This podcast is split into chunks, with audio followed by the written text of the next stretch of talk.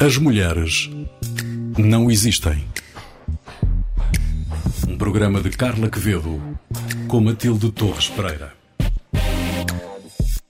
À mulher de César não basta ser honesta, deve parecer honesta. É assim que hoje lhes damos as boas-vindas a mais um episódio de As Mulheres Não Existem. Este é um programa de Carla Quevedo com Matilde Torres Pereira, que estão já aqui comigo. Olá, as duas. Olá, Maria. No episódio de hoje recebemos a Maria Luísa Ribeiro Ferreira. Ela é professora, vai falar-nos de empatia, de filosofia e muito mais, numa conversa que vai querer ouvir daqui a poucos minutos. Antecipámo-la agora com outra mulher, a de César Pompeia. Carla, fala-nos sobre ela. Então, vou falar eh, um pouco sobre esta frase com que começamos o, o nosso programa. Ainda hoje a ouvimos. Uh, mas o contexto em que foi dita e, e, por quem foi dita não é muito conhecido. Uh, a fonte aqui é Plutarco uh, e por isso, enfim, é uma história contada já há muitos séculos. e a história passa-se com Júlio César, passa-se com Pompeia, a mulher que deveria, mais do que ser, parecer honesta, em cerca de 62 a.C. Um, depois do culto anual da Bona Dea, a boa deusa, é, que era uma cerimónia muito importante, uma espécie de ritual de Estado, uh, que contava com a presença apenas de mulheres, entre as quais as virgens vestais, que tinham bastante poder uh, na altura. Nessa cerimónia, corre o rumor de que um homem se tinha infiltrado na festa uh, vestido de mulher. O Colégio de Pontífices reúne e considera aquela improvável intromissão masculina um sacrilégio, fica tudo em polvorosa. Uh, e muito embora não tenha sido possível provar que Públio Clódio Pulcro uh, era o nome do culpado Uh, se tinha de facto estado na casa de César sem ser convidado logo naquele momento em que claramente não era bem-vindo, apesar de tudo isso, apesar de não passar de um rumor, de não haver provas, de não haver nada, César decide divorciar-se da sua mulher porque acreditava que a mulher de César não deve sequer estar sob suspeita. E portanto trata-se de uma história de injustiça, não é? Em que a culpa da mulher não é comprovada, não há, não há nenhuma responsabilidade, não é? E mesmo assim acaba por ser responsabilizada por estar a ser falada. Uh, e essa é que era a grande questão, porque mesmo que se este Públio Clódio uh, se tivesse infiltrado na casa, Pompeia não seria responsável por uma ação que não lhe, que não lhe pertencia, uh, a menos que se conseguisse provar uma ligação entre ambos. Ou seja, é uma história muito mal explicada, compromete a reputação de uma pessoa, sim, mas de César, não de Pompeia. E por isso o divórcio é a única solução. E portanto a sua honra estaria em causa, porque a mulher, a mulher naquela época, precisamente não existia a não ser como mulher do imperador. Uh, e portanto tudo o que a mulher do imperador fizesse ou permitisse que fosse feito, mesmo no total desconhecimento, isso seria um reflexo do que o imperador fazia ou permitia que fosse feito. E a frase surge aqui como uma espécie de ruína daqueles tempos, que a reputação nunca foi um conceito feminino, que é apenas uma questão de homens. É só isso. Matilde, não sei se concordo, não sei se concordo contigo, mas, mas está a doer, pronto. um, acho que estou a fixar-me apenas neste episódio. Neste episódio, neste episódio, ao menos uh, vemos a origem de, da ideia de que não, não, não basta ser, temos que parecer, não é? E, uhum. e são centenas de anos a consolidar um engodo. Vamos, vamos dizer Sim, assim. exato, mas temos de parecer por causa de alguma coisa por, ou por causa de alguém, porque há alguém que é posto em causa, não é? Não, não tem a ver com, com as nossas ações, nem, nem não com connosco. Sim, não sim, connosco. É, por, é questões alheias. É, é, exatamente. É por relação, não é? Sim, é mas diria que, esse, diria que nos nossos tempos, provavelmente esse Talvez já não tanto. Eh, já, já, já, está bastante universalizado o, o problema da reputação, não, é, não diria que é uma questão de, de sexo. Depende dos países, depende dos países. Talvez, dos países. talvez aqui, bem. não é? Está bem, vamos concordar que depende dos países. Não sei se queremos ouvir a, a opinião da Maria Luísa Ribeiro Ferreira sobre este tema, que a Maria Luísa já está connosco. Olá, bem-vinda. Olá, tudo bem? Bem-vinda. Olá, Maria Luísa. Olá, Maria Luísa. Olá, olá a todos. Realmente esta, esta frase é extremamente típica, digamos. Porque se é exigido isto a qualquer pessoa, ou seja, a qualquer ser humano, e, e aos homens também, mas muito mais às mulheres, o que quer dizer que há sempre alguma desconfiança que está por detrás. E, como tal, essa atitude de desconfiança ou de suspeita ou de quase menorização, hum, acho que se manteve como uma constante. E, felizmente, hoje, acho que temos outra mentalidade, mas infelizmente, ainda há muitos sítios, muitos locais, muitas situações em que a frase faz todo o sentido, ainda no nosso tempo. Eu aproveito então para apresentar a, a, Maria Luísa, que é professora da Faculdade de Letras já há muitos anos, tem dado aulas de filosofia moderna, de didática, de filosofia da natureza e do ambiente, filosofia do espaço público, filosofia do género, já publicou, se não me engano, mais de 30 livros nesta área e, e, e tem-se focado ultimamente, ou mesmo ao longo dos anos, uh, nas filósofas femininas, em, em, fazer leituras femininas das personagens uh, que nos aparecem nos textos mais eruditos, desde a Bíblia até, até Spinoza. E então, Maria Luísa, obrigada por estar aqui connosco. Um, eu vou começar com uma pergunta que toma como ponto partida o mito de Penélope, que é um, um dos mais antigos mitos, faz parte da, da Odisseia. A Penélope eh, era a mulher do Ulisses, que enquanto esperava que ele voltasse da guerra, ia tecendo uma tapeçaria, porque havia uma condição do seu pai que dizia que Uh, enquanto ela, quando ela acabasse a sua tapeçaria, teria que arranjar outro pretendente, já que o seu marido podia ter morrido, podia ter morrido na guerra. E ela então não fez mais nada do que passar vários anos a fazer e desfazer a, a tapeçaria uh, para aplacar o pai, até que finalmente o Ulisses volta da guerra e a Penélope simboliza também esta capacidade feminina, talvez, de fazer e desfazer, de construir e desconstruir, ter um objetivo no horizonte ou não. Uh, mas aquilo que eu pergunto à Maria Luísa é se considera que esta capacidade é uma característica intrinsecamente feminina. Eu acho que esta capacidade tem sido atribuída às mulheres uh, e com alguma razão, não é? Uh, eu lembro-me quando comecei a trabalhar uh, mulheres, as mulheres na filosofia, a primeira interrogação que me fizeram foi: Mas há mulheres? Será que há? Tens, tens pano para, para poderes tecer qualquer coisa? Claro que aí eu tinha absoluta segurança que havia, mas foi bastante também uma exploração. Uh, exploração não só do levantamento das mulheres que existem e que foram marcantes, e desde a antiguidade até aos nossos dias, eh, como também das temáticas. E umas das temáticas são realmente essas tarefas que durante muito tempo foram identificadas com as mulheres, de fazer, desfazer, construir, desconstruir, eh, muitas vezes até sem um horizonte específico, eh, muitas vezes ligado a trabalhos de rotina, que as mulheres ficavam, digamos, a elas cabia esse tipo de trabalhos, trabalhos caseiros, de cozinhar, arrumar, cuidar. O que eu penso é que, aparentemente, esse trabalho mecânico é um trabalho também extremamente criativo, inteligente, inegavelmente importante e engenhoso. E aqui aparece realmente a figura de Penélope. A Penélope, eu acho que aparece como um símbolo da inteligência feminina. Isto porquê?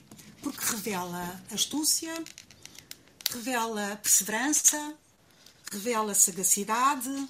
Eu, se quisesse usar um filósofo para uh, classificar, iria buscar Pascal e diria que a Penélope é representativa daquilo que um, eh, Pascal chama o esprit de finesse.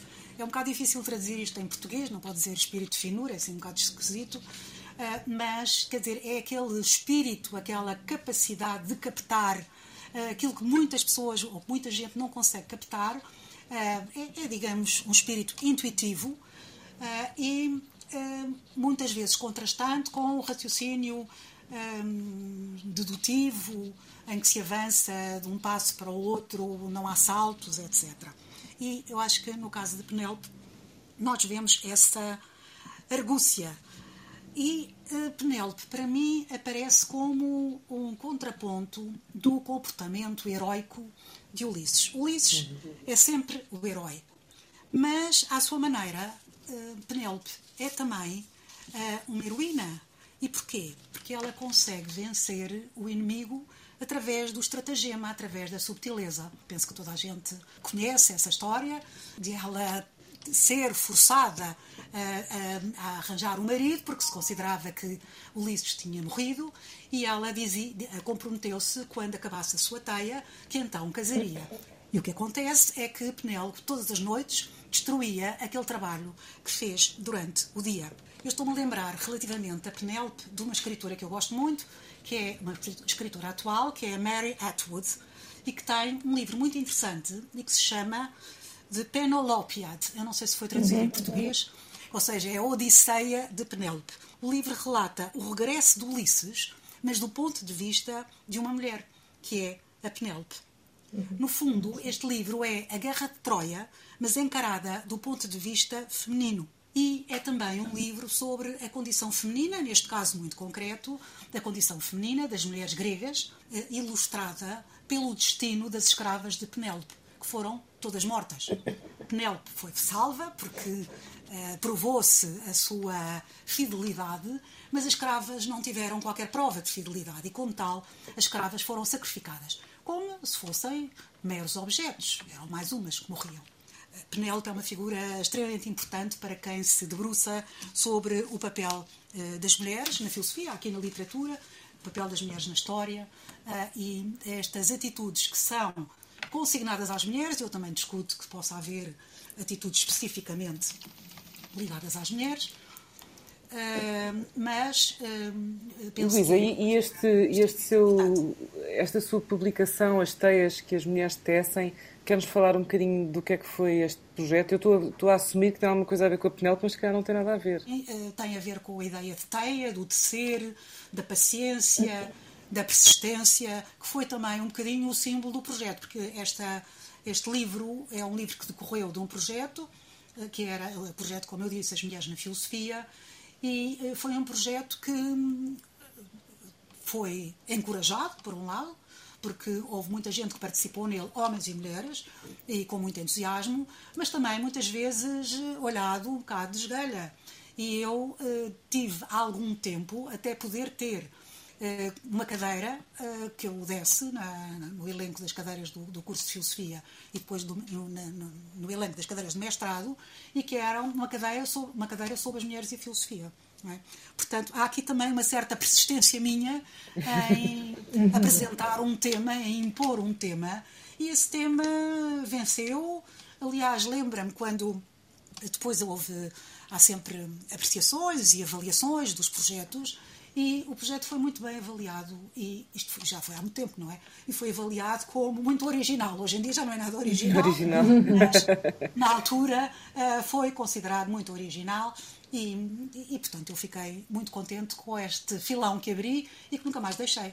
Eu continuo a trabalhar, a trabalhar as mulheres na filosofia, de outras maneiras, uh, e a descobrir gente nova também. E, e nota claro. que, que, que, que, essas, que esse seu filão tem vindo a atrair também alunos do, do sexo masculino ou, ou, é uma cadeira que, que atrai mais as mulheres? Ah, sim, sim. Na cadeira havia realmente uh, homens e mulheres quer dizer, rapazes e raparigas a frequentá-la, isso indistintamente, e, e bastante interessados, e, e fizeram-se muitas vezes polémicas muito, muito acesas. Uh, acho que foi, foi sempre um, um digamos, um, uma cadeira de mestrado que eu gostei muito de, de dar. E, e, tenho muitas saudades dela. Voltando só um pouco atrás uh, à, à, figura de Penélope, eu estava a pensar no que estava a dizer Uh, e além de toda a paciência e de, e de, todas as qualidades, todas as virtudes que, que aquela personagem representa, sem dúvida nenhuma, é, ela é também uma sobrevivente, não é? É a este lado de sobrevivência das mulheres associada à inteligência e à capacidade de, de escaparem um bocado às circunstâncias, não é? é claro, Sim, a Sherazade é outra Podemos dizer que há uma, há uma, é uma espécie de Sherazade Uh, mas uh, no contexto é uma, uma série já de tecedeira, digamos, uh, não de histórias, sim. mas de, uma, de um manto, de, uma, sim, de sim. algo que também é muito, de uma colcha, que também é algo muito característico do trabalho das mulheres. Eu estou-me a lembrar do trabalho das mulheres americanas, aqueles quilts que faziam antigamente, uhum. não é? Com, com bocados de tecido, que eram de arte, não é? E esses quilts também uh, têm uma leitura uh, muito interessante no sentido de estar está ali a vida das mulheres, não é? Uhum. Uh, aquilo que lhes interessa. Sim, o vestir, o vestir, os, as roupas, de, sim. De, de, de, digamos, de, de cuidado, de, de, ir suprir determinado tipo de necessidades. Uh, eu penso que é. Que é... Não, e, e, e, aquilo que disse sobre a história das mulheres é muito verdade. Uh, tivemos há tempos no programa a Rosa Pomar que, que, que podia falar bem sobre isto mas os quilts que são feitos com uh, o primeiro, a primeira roupa do bebê ou com um, eh, uma toalha de mesa da casa da avó e que se vai juntando ao longo da vida, bocados da história da vida da mulher e que depois são tecidas em quilt e às vezes são feitos por mais do que uma mulher e nos Estados Unidos então há muito esta tradição de, de haver um, encontros entre mulheres para fazer então os quilts que depois podem ser oferecidos, podem fazer parte do enxoval, etc. Isto é uma coisa que ainda até hoje persiste e persiste. Exato. Maria Luísa, eu perguntaria então se, já, já que já tem uma visão mais retrospectiva desse seu percurso dentro da academia, se a filosofia uh, traz ou trará as suas consolações ou, ou se prevalecem as problemáticas? Ah, eu acho que traz inegavelmente consolações. Quando me fala de consolações, eu lembro-me logo da obra do Boécio, não é? De Consolação da Filosofia. Mas uhum, claro. era num contexto diferente daquele que me está a perguntar. Mas eu penso que a filosofia, a mim, trouxe-me sempre imensas consolações. Por um lado, eh, porque me fez descobrir eh, um filósofo ao qual eu dediquei grande parte da minha investigação, que é Spinoza que tratou muito mal as mulheres, mas isso já será outra uhum. conversa, depois podemos falar disso. uh, mas um, trouxe-me consolações e também desconsolações, digamos. Estou a pensar no caso muito concreto, uh, quando agora voltou outra vez uh, à moda fazer-se uma tese de licenciatura. Isto durante muito tempo ficou em suspenso. Eu, quando tirei a licenciatura, era obrigatório fazer uma tese. E eu quis fazer uma tese sobre Simone de Beauvoir. E fui ao meu professor, ao professor que eu mais gostava, que era o professor Oswaldo Market, professor de Filosofia Moderna, era uma figura importante na, no Departamento de Filosofia, em espanhol, e disse-lhe, olha, queria fazer uma tese, sim senhora, professor, posso ser seu orientador? Eu disse, ah, eu queria fazer sobre Simone de Beauvoir. E ele disse-me, ah, mas a Simone de Beauvoir, não há filósofas, quer dizer, não não, não faz sentido com tanto filósofo para escolher ir escolher uma tese, fazer uma tese sobre a Simone de Beauvoir. E eu tive que engolir, pronto. Engoli, foi nessa altura que descobri o Spinoza, que também de quem tinha gostado muito. Disse, pronto, está bem, faço sobre Spinoza. Não me importe, não me importei da troca, digamos, mas ficou-me sempre este bichinho de ultrapassar esta situação e foi por isso que nasceu um projeto que durante anos eu orientei, era um projeto da, da, sociedade, da sociedade científica, e que era um projeto das mulheres na filosofia. Uhum. E pretendia mostrar não só que havia mulheres a fazer filosofia, não é? Mas também que a voz das mulheres era uma voz inovadora, que diziam coisas que os homens não diziam, que ocupavam um espaço que os homens não ocupavam e hoje cada vez mais isso acontece e hoje cada vez menos é posto em causa hum, digamos, a presença das mulheres uh, na filosofia, não é? E, lado, e que, filósofa, que, que filósofa destacaria como a que mais uh, a estimulou assim ao longo dos anos? Bem, a Simone de Beauvoir eh, foi uma paixão da minha juventude, que não é de toda uma paixão da minha velhice, que é o meu estado atual. Mas, por exemplo, há duas filósofas, eu descobri muitas filósofas, mas há duas que particularmente me interessam muito e que eu continuo a, a cultivar. Duas não, três, não é? Uh, e filósofas contemporâneas. Claro que eu podia buscar uhum. filósofas do passado, mas contemporâneas, por exemplo, Sarah Rudick, que é uma filósofa americana que eu gosto muito e que escreveu um livro e que tem uma obra dedicada àquilo que ela chama maternal thinking, portanto, o pensamento Uau. maternal, uhum. encontrando especificidades nesse pensamento uh, maternal. As especificidades ligadas ao cuidado e, sobretudo, encontrando uma maneira diferente de abordar uh, os temas. Uh, não sei se este nome vos diz alguma coisa. A uh, Sarah Rudick, ela é filósofa, mas é também, tem sido aproveitada muito na filosofia, eu tenho, tenho trabalhado muito, mas ela é de base formada em psicologia. A Sarah Rudick realmente tem, tem, trabalhado o pensamento maternal com as suas características específicas e a Carol Gilligan, que trabalhou com, com o Piaget, com o Piaget. Uh, uhum. e que teve esta surpresa de que as mulheres eram mais estúpidas do que os homens e quis ultrapassá-la. E o Piaget, uhum. como sabem, pretendeu construir uma escala em que se media o nível de inteligência das pessoas. E uh, construiu essa escala e depois, o que é que ele verificou? Construiu através de dilemas. Uh, colocava dilemas às pessoas, consoante elas respondiam de uma maneira ou de outra uhum. aos dilemas, classificava-as neste ou naquele grau. E havia vários graus, havia um último grau de inteligência, e o que acontece é que nesta escala de Piaget, as mulheres nunca chegavam ao último grau. As mulheres, ao resolver esse dilema, não tinham aquele caráter perentório dos homens, é isto ou aquilo, iam sempre às consequências. Quer dizer, ah. se eu, era um sujeito que estava numa situação dilemática uh, uhum. e perguntavam se ele fizer isto, o que é que lhe vai acontecer? Ainda é pior do que se fizer outra coisa. Ou seja, ponderavam sempre o pró e o contra. E a resposta que davam era uma resposta muito pouco uh, dogmática, digamos. Uhum. E isto fazia-as ficar nos níveis mais baixos da inteligência. O, o Piaget contentou-se com isso, tá, sim senhora, pronto, as mulheres não têm capacidade dedutiva ou não têm tanta capacidade dedutiva, a Gilligan não quis isso e, e realmente fez-nos um trabalho notável. Ficámos a saber que nos faltava qualquer coisinha na escala do, do Piaget, mas felizmente existe trabalho no sentido de desmistificar esses conceitos. Uh, e obrigada, Luísa, por fazer esse trabalho e por ter vindo aqui ao programa. Uh, vamos nos despedir agora porque vamos, temos que passar para a próxima para a próxima fase. Mas obrigadíssima. Muito obrigada, Maria Luísa. Obrigada. Gostaria muito de ter falado de uma mulher que eu gosto muito, que é a Vandana Shiva, mas pronto, não houve, não houve possibilidade e que é uma ecofeminista que nos traz uma visão completamente diferente do real, do mundo e da relação das pessoas com o mundo. Obrigada. Haverá com certeza muito uma outra oportunidade. Muito obrigada, outra Maria Luísa Ribeiro Ferreira. Até à próxima. Até à próxima. Carla e Matilde, quase a fechar, não o fazemos sem deixar as sugestões desta semana. Começamos pela tua, Carla. O que é que nos trazes? Então, eu trago um ensaio da Joan Didion que, uh, com o título On Self-Respect. Uh, este ensaio foi publicado em 1961 na revista Vogue uh, para preencher um espaço em branco Uh, é um texto de gosto imenso, porque apresenta o amor próprio com a importância, ela não diz isto, mas tem a importância de uma bússola, uh, e em que descreve este amor próprio como estando muito próximo do discernimento.